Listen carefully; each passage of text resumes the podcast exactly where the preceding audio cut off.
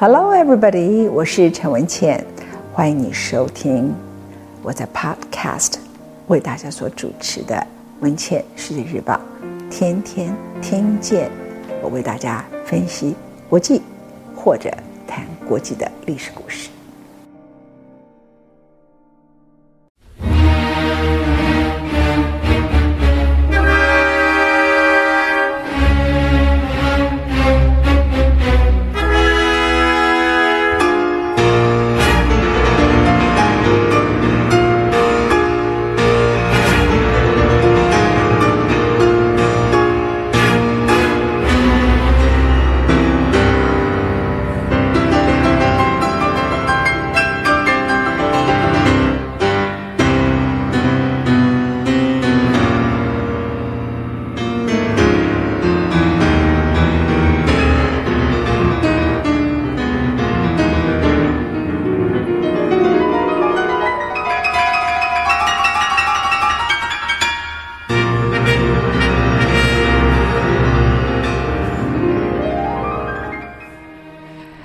我们今天进行的是罗斯福第五讲。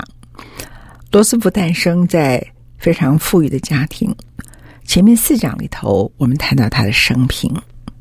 三十九岁的时候，他突然罹患了小儿麻痹症。那一年是一九二一年。然后呢，对他来说，人生似乎进入了一切都应该慢慢放下来的阶段。他母亲这样认为，但是他自己、他的妻子、他的好朋友都不这样认为。我常常说，一个人的意志、个性是真正改变他人生的主轴。小罗斯福就是一个例子。小儿麻痹症在那个时刻是没有药可医的，他唯一的方法就是到朱家州买了一个温泉郡，在里头短暂的。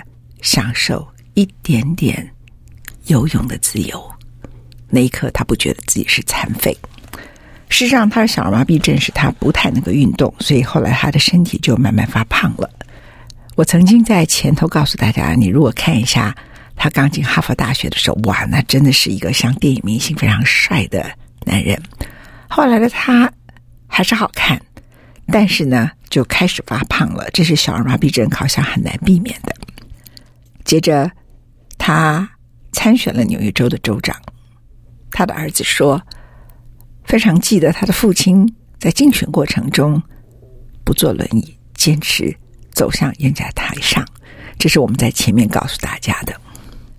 这可能对罗斯福来说，他三十九岁，一九二一年，那个是他人生的大萧条。但时代的大萧条在一九二九年到临，美国。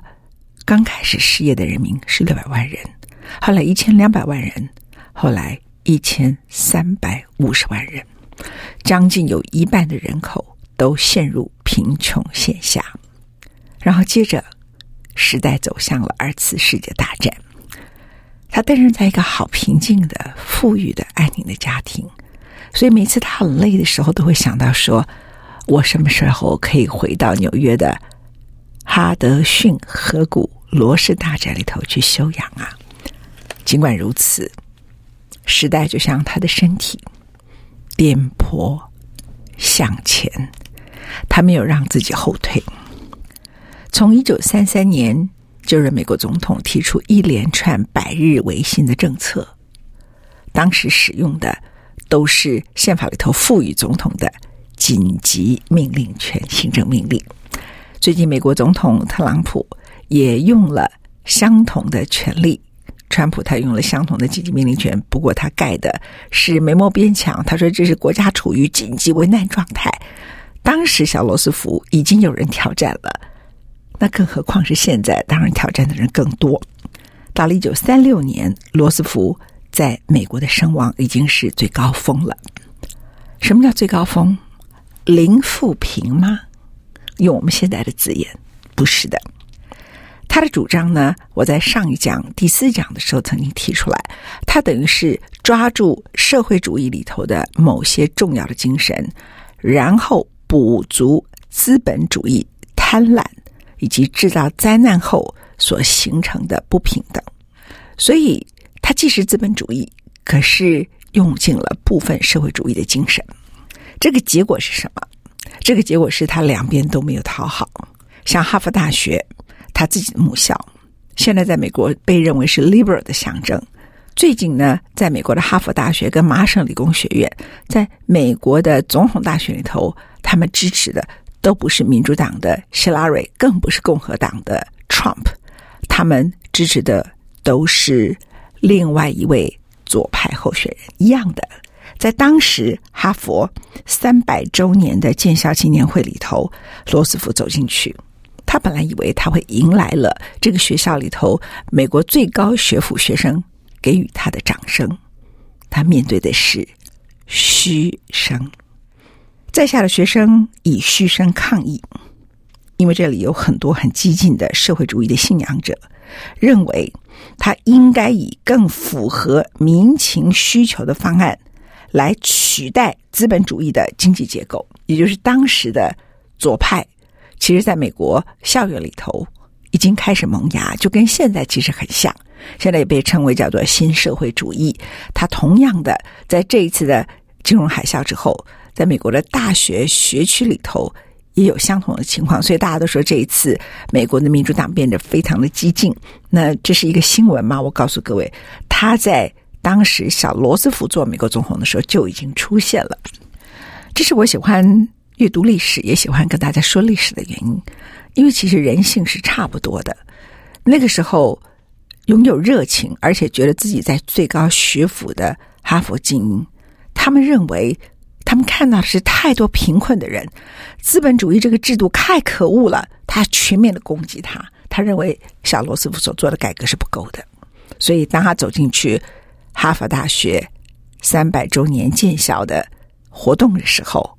他没有得到掌声，他迎来的是嘘声。可是罗斯福呢，一跛一跛的走上台，发表演说，充满了自信。他告诉学生们，这个国家现在正步上经济全面复苏的路途上。我们当然会继续寻求改善美国工人的工作环境。我们当然也会继续为降低电价而努力，我们仍会继续为年轻男女、残疾同胞、失业保险、老年福利及女性的保护等问题而努力。但是现在我们只是刚开始，太多类似的问题要被解决。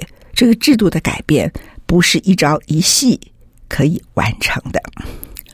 年轻的学子没有耐性，但是在美国。主要的下层社会的人们的心中，罗斯福是他们的英雄人物。那个时候，罗斯福所到之处，受尽欢迎的景象，我为大家做一个叙述。有一位资深记者记录了小罗斯福来到了 Jersey City，在 New Jersey 的新泽西州啊，New Jersey Jersey City 这个地方受欢迎的情景。他说，车队通过。Holland Tunnel，这 Holland Tunnel 就是连接纽约市跟 New Jersey 的一条隧道。走出洞口之后，如雷的掌声响起，冲塞了耳际，整个城市完全沸腾了。在万里无云的晴空下，举目所见，都是一片摇动旗帜的人海。Jersey City 到现在为止都还是很多劳工主要所组成的城市啊。而当时呢，美国最重要的辩论，并不是我刚才所说的哈佛大学，因为哈佛大学学生是比较特别的。最主要的辩论呢，是来自于刚好和哈佛大学批评的相反的另外一个方向，就是罗斯福把整个国家带离资本主义太远了，所以哈佛的人骂他说：“你还是在保护资本主义啊？你还是在保护？”贪婪的富人的资本主义啊！可是共和党跟民主党对他都有意见，那个意见就是他太左派了。共和党在那次的大选里头，很快的，一九三七年就要进入了罗斯福第三届的竞选，而面对一九三六年年底的大选的时候，共和党就提出了他政党的党纲，最重要就四个字，叫做平衡预算。他认为罗斯福拿太多国家的钱，创造了新政。那平衡预算这个观念啊，在很多人的心中，在美国人的心目中，对，像最近这个巴菲特股神的最重要的伙伴 Charlie Munger，他也在谈，美国这个国家有两兆美元的国家债务，这是不得了的事情。其实这种事情在大萧条的时候早就类似有过评论，但真正学经济学的人都知道说，你在这一刻，你没有能力，也没有办法谈这个问题。这个情况就好像一个失血过多的病人，你要不要给他输血？你给他输血可能造成排斥啊，但你不给他输血，他可能当场就死了。所以你不能谈排斥的问题，你只能输血。那一样在经济学里头，其实有过一九二九年大萧条研究的人就会知道说，当时的各种辩论都成为我们今天的参考。共和党当时就批评美国正处于危急之秋。美国人的福利太高了，高到那些人不想工作。美国人的年轻人没有任何前途，看不到未来。而你让你的预算有这么高的赤字，所以共和党希望不是赢得总统，因为他们知道他们不可能打败罗斯福，他希望赢得的是参众两院啊。所以在那次大选里头呢，其实共和党在参众两院就靠着平衡预算这四个字，某个程度。赢得了国会的多数，那这个事情呢，其实对罗斯福将来跟二次世界大战跟人类历史形成非常大的影响。当时共和党竞选的口号很简单：平衡预算。他的竞选主题曲呢，就拿出一个古老的美国人最熟悉一首民谣。为什么？因为这个民谣告诉大家，美国曾经是一个多么尊崇第一个个人自由。第二个，反对大政府；第三个，宪法多重要；第四个，呃，没有那么多的赤子的一个国家。这首歌叫《哦，苏珊娜》，我们来听一下这首歌曲。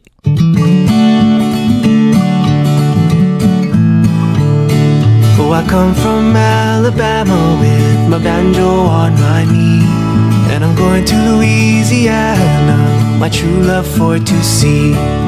Oh, Susanna, now don't you cry for me, for I come from Alabama with my banjo on my knee.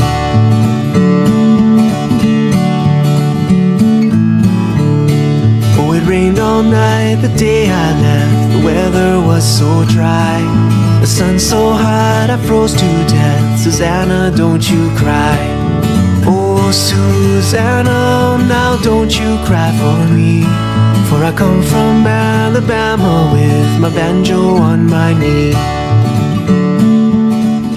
哇，这首歌呢，听起来你就觉得很简朴。事实上，共和党就希望用这种简朴的、软性的诉求来对抗罗斯福。那他们在国会里头是成功，在总统大选里头当然是输掉的。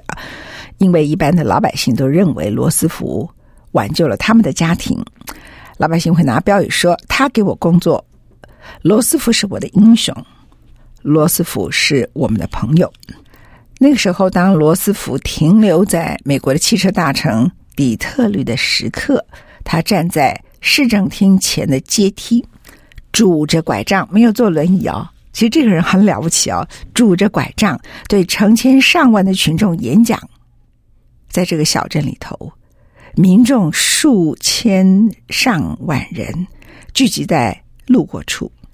对着罗斯福高喊：“我们需要罗斯福啊！”所以我们可以看到，那时候美国就已经开始出现了整个国家方向的路线的辩论。然后呢，呃，罗斯福到 Michigan 密西根州去访问的时候，车队来到的 Madison 大街上，他被称为“群众之王”，路边上挤满了人。然后有苏格兰的风笛，有手风琴，有爵士乐，有短笛，有鼓，有喇叭，各种不同的乐器齐声吹奏。还有人在楼顶上又唱又跳，更有人从窗口里头飘下碎纸片，就丢下碎纸片，像雪花一般。他们说，那种景象遮蔽半个天空，那不是绝望，那是感念，狂欢般的感念。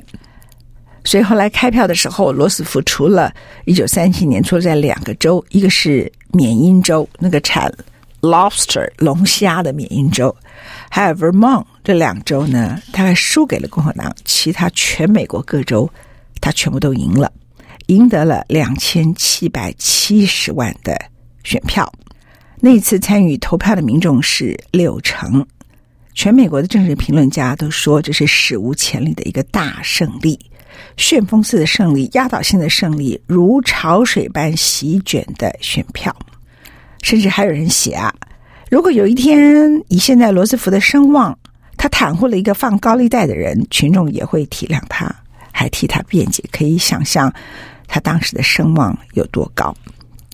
一九三七年，罗斯福就职，而他就职的时候，没有那么多的忧虑，没有那么多的忧愁，可是。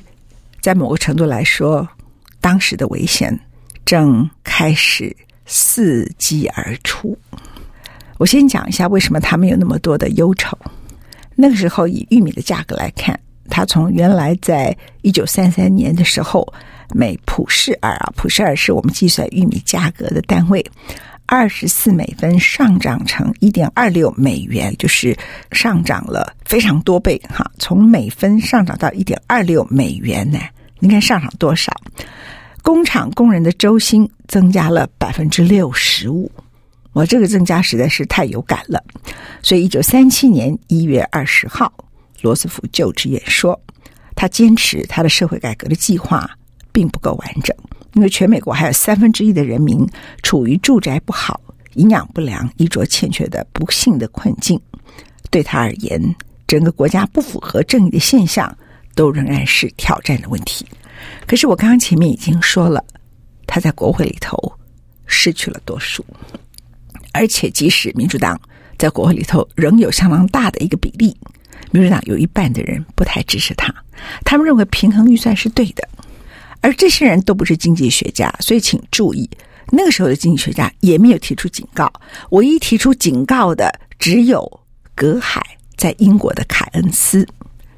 当时美国最高的呼声就是平衡预算，而他们所以觉得可以平衡预算的原因，除了我刚才讲的工资已经提高了百分之六十五，有些价格的恢复之外，那美国的失业率其实在那时候还是非常高的。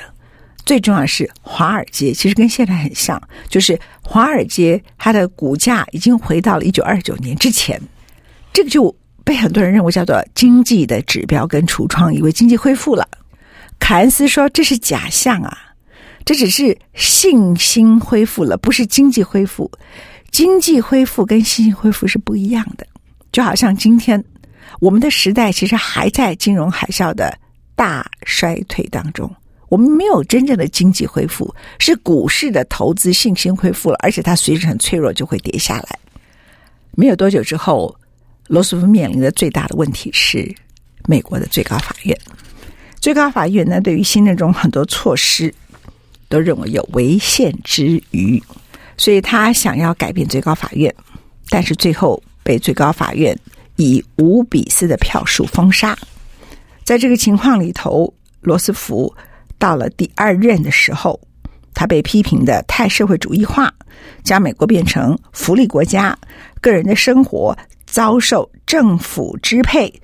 这个政府已经不是自由主义的政府，是一个大政府。其实管他什么大政府、小政府，真的会处理问题的才是政府。但是美国人其实有根深蒂固的这种自由主义的经济思想。实际上，这个自由主义经济思想呢，一直到两千零八年都还仍然存在。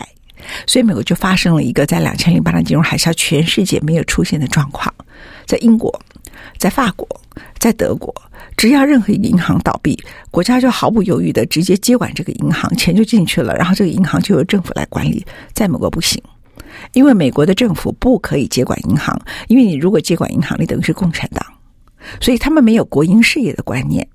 那可是你又必须要资助银行，因为银行一旦倒闭，金融体系瓦解，就很像经济体系里头一个人的心脏衰竭一样，所以钱非给这些银行不可。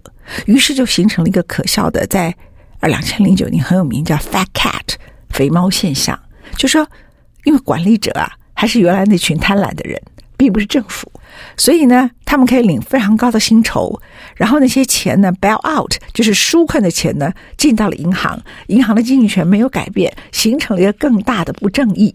但为什么美国会这样，全世界都没有呢？因为美国人有一个很可笑的意识形态，就是我刚才为大家所做出来的解释。那么刚才所提出来这些讨论，对大家来说，你们可能以为这只是一个经济学上的辩论。不，我现在来告诉各位，后来发生了什么事情。因为那时候很多人都开始批评啊，经济已经恢复啦，因为股市已经股价都恢复啦，新政是否推行的太快呢？而现在你给很多工人的罢工权的华格纳法案，会不会造成日后的劳工暴动，导致美国变成共产主义的国家？社会救济是不是变成永远的政策？我们现在看到美国有很多极右派的声音，当时美国也有极右派，而那个时候领导美国极右派的是天主教神父，他的名字在那个年代里头赫赫有名，叫 Charles Coughlin，他一直活到一九七九年。另外一个是美国的基督教新教的牧师，他叫 Gerald Smith。他们大力的批评罗斯福的政策，而且都是透过广播，跟现在很像啊。透过广播里头批评罗斯福，拥有广大的听众。所以美国的很奇怪，美国大概最极端保守派的都是跟基督教、天主教有关的，然后他们会倡导白人的种族主义，然后以为自己很懂经济，然后提出各种不同的主张。这些神父跟这些牧师真是够了，这样啊。这个问题到后来为什么这样骂他们？因为他后来形成了对全世界非常大的影响。罗斯福在国会没有得到多数，在最高法院里头判他某些行政命令是违宪，他开始走向平衡预算。你们知道发生什么事吗？于是，在一九三七年，历史上就发生了一个非常有名的叫做 “double Deep” 二次衰退，美国的华尔街股市再次崩盘。那个时间点是一九三七年，那次的再次崩盘，在这一次的金融海啸里头，有一位经济学家注意到，而且把它变成提出警告。他换了一个名称，叫做“财政悬崖”。他就是美国前任的联储的主席 Bernanke。伯南克说：“美国一定要避免财政悬崖。”他不断不断的讲，学经济史跟经济学的人都知道，他在谈的是美国不可以复制一九三七年二次衰退的经验。而那个时候，大多数的经济学家没有意识这个问题。凯恩斯预示到了，可是呢，美国的政客、美国的老百姓，尤其是大法官们，他就判了危险。于是美国就进入了二次衰退，华尔街的股市第二度的崩盘。这第二度的崩盘呢，又导致了失业率回到了百分之十二。这是第一个。第二个。它使好不容易已经稳定的很多经济，在全世界，美国是唯一的市场啊，就全球又开始再度的崩溃一次，就好像已经地震了一大次。假设那次是瑞士规模九，再来一次瑞士规模七或八，很多建筑物就倒得一塌糊涂。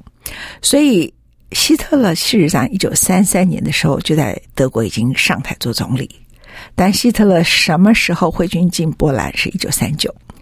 日本，他在一九二九年大萧条以后深受打击。他什么时候开始兴起日本军国主义？大概是一九二九年，进入一九三零年左右。他做的第一件事情就一九三一年占领了中国的东北三省。然后接着呢，我常常问很多人：你有没有想过，为什么日本人那么无聊？他就在东北三省待了那么一九三一年待那么久，他干嘛在一九三七年发动了七七事变？你要把全世界的历史经济连接起来，就是美国的二次衰退。这个二次衰退使日本的军国主义、日本的事业更严重，也使德国的问题更严重。后来，他们的整个军事力量觉得他要更加的对外侵略、发动战争，才能够解决问题。这是当时。罗斯福即使他如此风光的赢得了第二任，但是一些错误的观念制肘了他第二任的任期，使得失业率又回到百分之十二，使得世界进入了另一个更大的极端的不安。然后后面的答案就是，他间接促成了二次世界大战。